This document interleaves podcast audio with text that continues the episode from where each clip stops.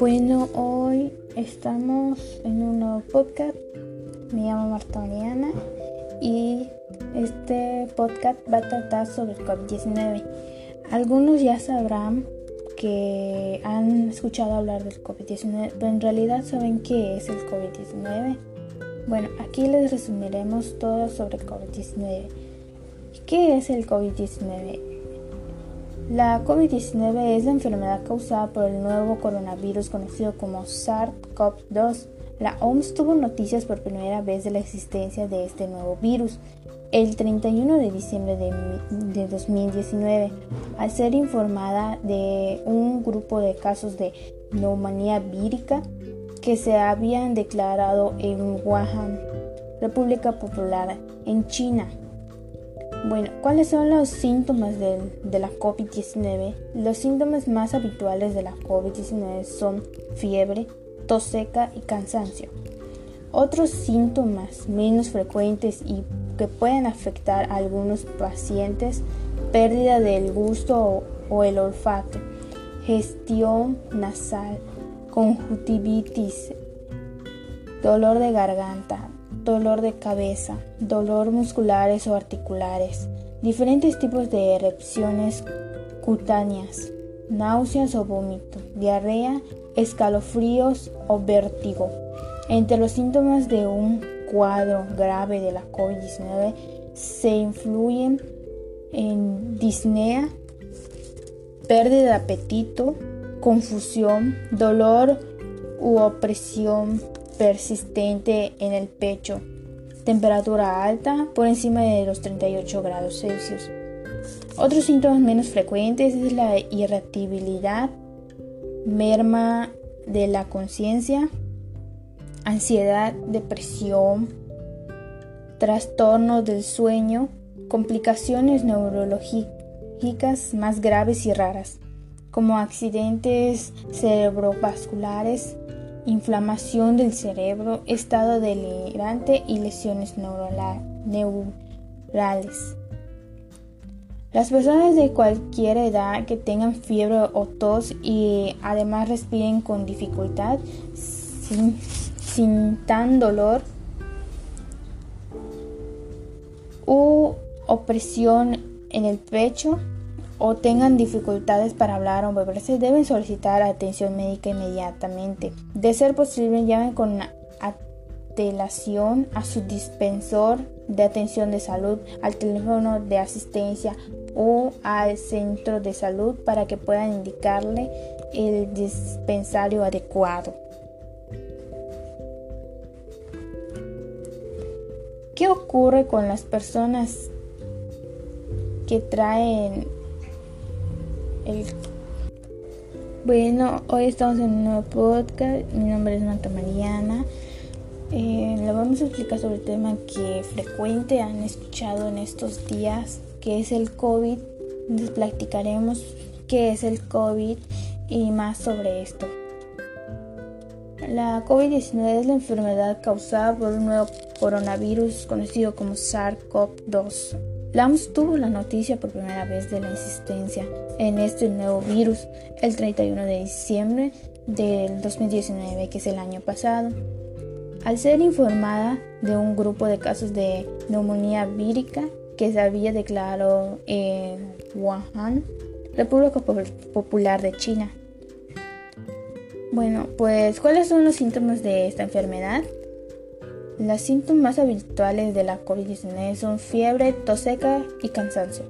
Otros síntomas menos frecuentes y que pueden afectar a algunos pacientes son pérdida del gusto o olfato, congestión nasal, conjuntivitis, dolor de garganta, dolor de cabeza, dolores musculares o articulares, diferentes tipos de erupciones cutáneas, náuseas o vómito, diarrea, escalofríos o vértigo.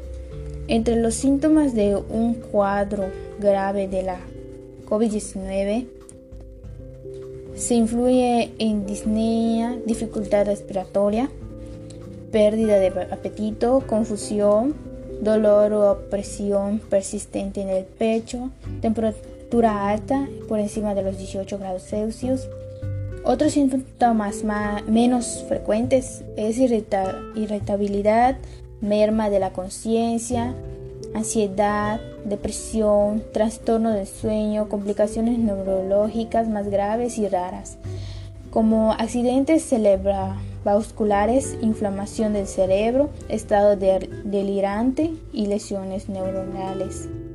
Las personas de cualquier edad que tengan fiebre o tos y además que respiren con dificultad, sientan dolor o u opresión en el pecho o tengan dificultades para hablar o moverse, debe solicitar atención inmediata médica. De ser posible, llama con atelación a su dispensor de atención de salud, al teléfono de asistencia o al centro de salud para que puedan indicarle el dispensario adecuado. Bueno, pues ¿qué ocurre con las personas con las personas que, que traen la enfermedad, pues esas personas se desarrollan, síntomas. La mayoría, alrededor del 80%, se recuperan de la enfermedad sin necesidad de recibir tratamiento hospitalario. Alrededor del 15% desarrollan una enfermedad grave y, y requieren oxígeno y el, 50 el 5% llegan a un estado crítico y decisan cuidado intensivo. Entre las complicaciones que pueden llegar a la muerte se encuentran la insuficiencia respiratoria, el síndrome de dificultad respiratoria aguda, la septicemia y el choque septicémico, la tromboembolía y o la insuficiencia mitocondrial. Incluso las lesiones cardíacas, hepáticas y renales rara vez bueno, los niños pueden manifestar un síndrome inflamatorio grave unas semanas después de la infección. ¿Quién corre mayor riesgo de presentar un cuadro grave en el COVID-19? Bueno, las personas que pueden presentar un cuadro grave eh, son más de 60 años y las que padecen de afecciones médicas subyacentes como hipertensión arterial, problemas cardíacos o pulmones, diabéticos, los que son, son presentan obesidad o cáncer, ocurren un mayor riesgo de presentar cuadros graves. Sin embargo, cualquier persona cualquier, a cualquier edad puede enfermarse de COVID-19 y presentar un cuadro grave hasta la, hasta la que hasta puede morir.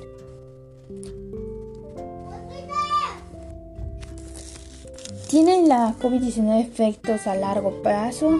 Algunas personas que han padecido de la COVID-19, tanto si han necesitado atención hospitalaria como si no, siguen experimentando síntomas, entre ellos fatiga y diversos síntomas respiratorios o neurológicos.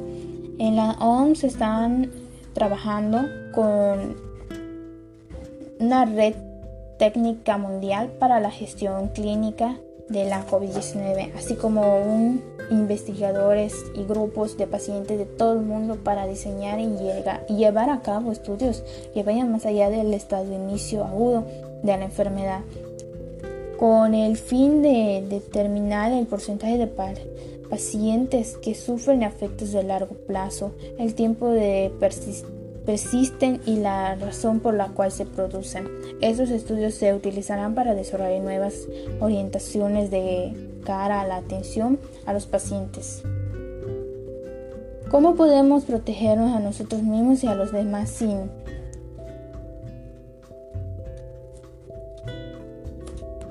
si no sabemos quién está infectado?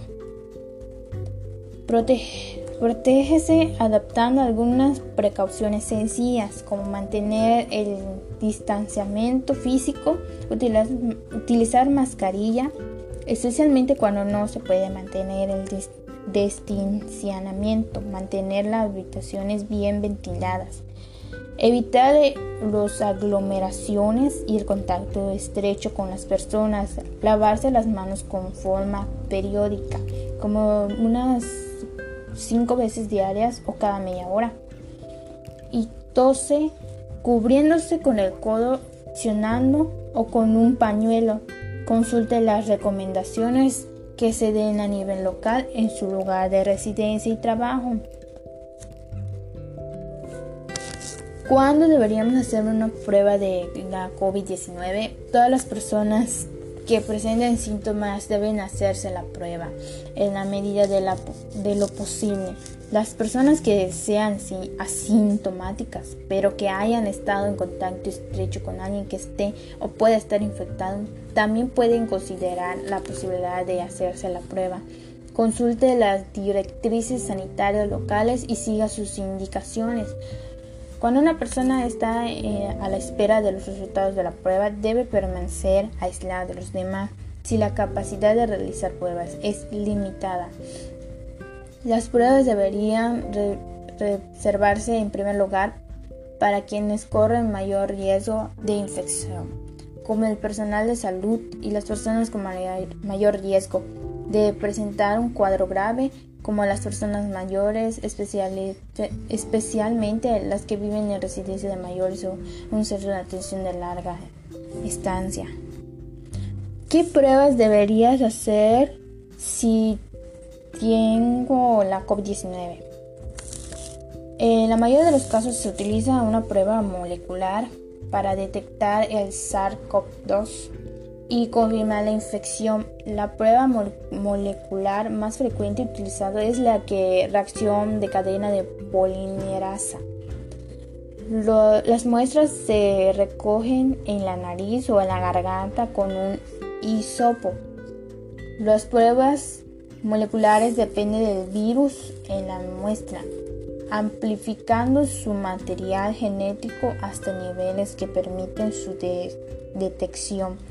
Por ello, las pruebas moleculares se utilizan para confirmar una infección activa, por lo general a los pocos días de la exposición y en torno al momento en que puede que empiecen los síntomas. Y las pruebas rápidas, las pruebas rápidas de antígeno, a veces llamadas pruebas de diagnóstico rápido, detectan las proteínas del virus, del virus conocidas como antígenos. Las muestras se recogen en la nariz o en la garganta con un hisopo. Las pruebas son más eh, económicas que las de PCR y eh, ofrecen los resultados con más rapidez, aunque por lo general son menos y precisas. Estas pruebas funcionan mejor cuando hay más virus circulando en la comunidad y cuando las muestras se toman en un sujeto que se encuentra en la fase más infecciosa de la enfermedad. Quiero saber si he tenido COVID-19 en el pasado. ¿Qué prueba debería hacerme? Bueno, para esta pregunta, las pruebas de anticuerpos pueden decirnos si una persona ha tenido una infección en el pasado aunque no haya tenido síntomas, también conocida como pruebas serológicas. Por lo general se realiza a partir de una muestra de sangre y detectan los anticuerpos que se han generado en respuestas a una infección. En la mayoría de las personas los anticuerpos empiezan a desarrollarse al cabo de los días o semanas y puede indicar si una persona ha estado infectada en el pasado. Las pruebas de anticuerpos no pueden utilizarse para diagnosticar la COVID-19 en las primeras etapas de la infección o la enfermedad, pero pueden indicar si alguien ha tenido la enfermedad en el pasado. ¿Cuál es la diferencia entre aislamiento y cuarentena? Bueno, cuarentena se usa en referencia a cualquier persona que haya estado en contacto con alguien infectado por el virus SARS-CoV-2 que es causante de la COVID-19, tanto si la persona infectada tiene síntomas como si o no. La cuarentena significa que dicha persona permanece reparada de las demás, separada de las demás, porque ha estado expuesta al virus y es posible que esté infectada y puede tener lugar en un centro especialmente destinado a ello o en su casa En el caso del, de la COVID-19 hay que permanecer en el centro o en casa durante 15 días. Aislamiento. Se usa en una referencia a persona que presenta síntomas de COVID-19 o que han dado positivo en una prueba de detección del virus. Estar aislado significa contarse, encontrarse separado en las, en las demás personas. Hacer posible en un centro médico donde se pueda recibir atención clínica. Si no se puede llevar a cabo el aislamiento o en un centro médico y la persona no permanece en un grupo con un alto riesgo de desarrollar una enfermedad grave, puede pasarlo en su casa. Si la persona tiene síntomas Debe mantenerse aislada durante al menos 10 días, a los que hay que añadir otros 3 días sin síntomas. Si la persona infectada no presenta síntomas y debe permanecer aislada durante 10 días a partir del momento en que haya dado positivo la prueba.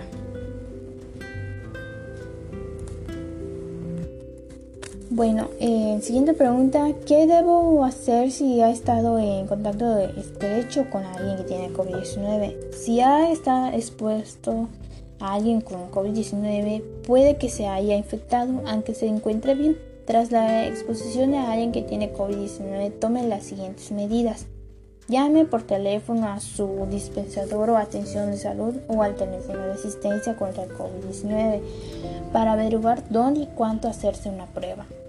Coopere con los procedimientos de rastreo de contactos para interrumpir la propagación del virus.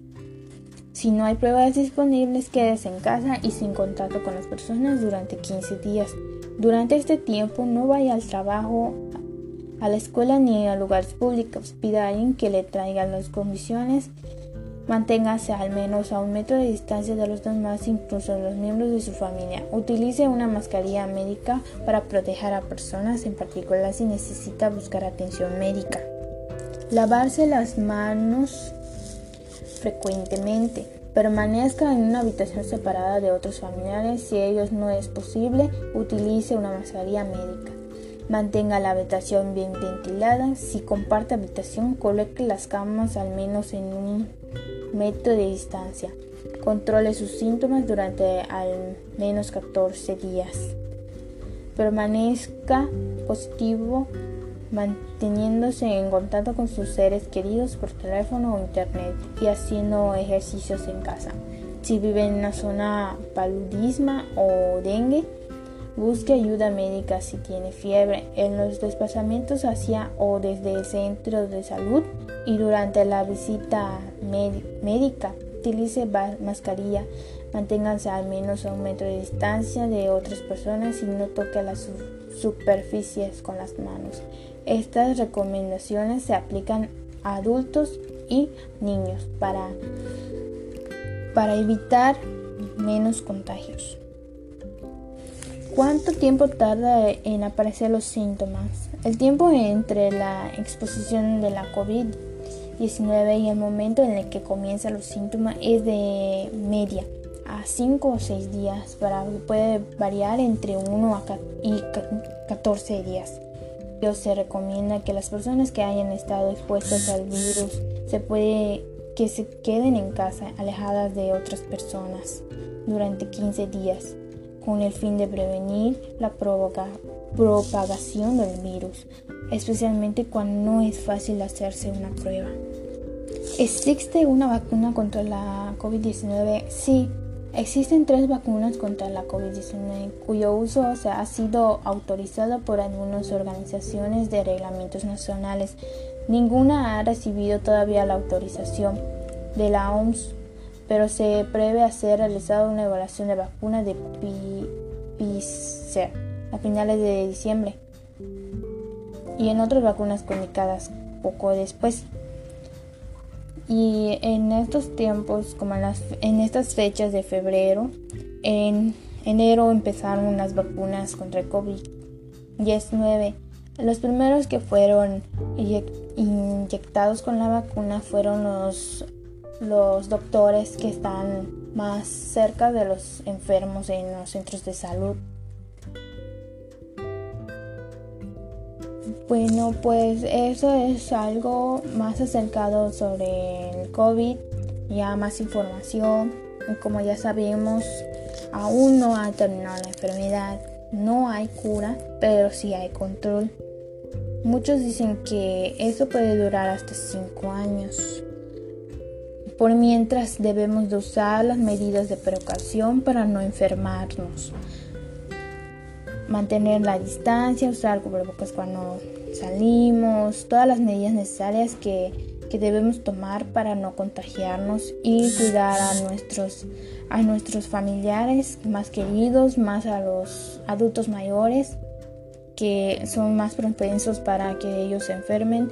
Debemos cuidarnos para cuidar a ellos y a cuidarnos todos. Mientras menos, menos contagiosas, más, más puede este, ser, ser la, el control del COVID-19. Y como ya sabemos, en estas fechas están vacunando a los doctores. Pronto, por dicen algunos que para el próximo año nos tocará ya a todos la vacuna. Entonces, tenemos por mientras para cuidarnos, para que todos nos cuidemos. En, estas fechas que principios del COVID-19, muchos, la causa que afectó el COVID es que algunos, algunos padres de familia se separaran, perdieran trabajo, muchas personas se quedaron sin trabajo.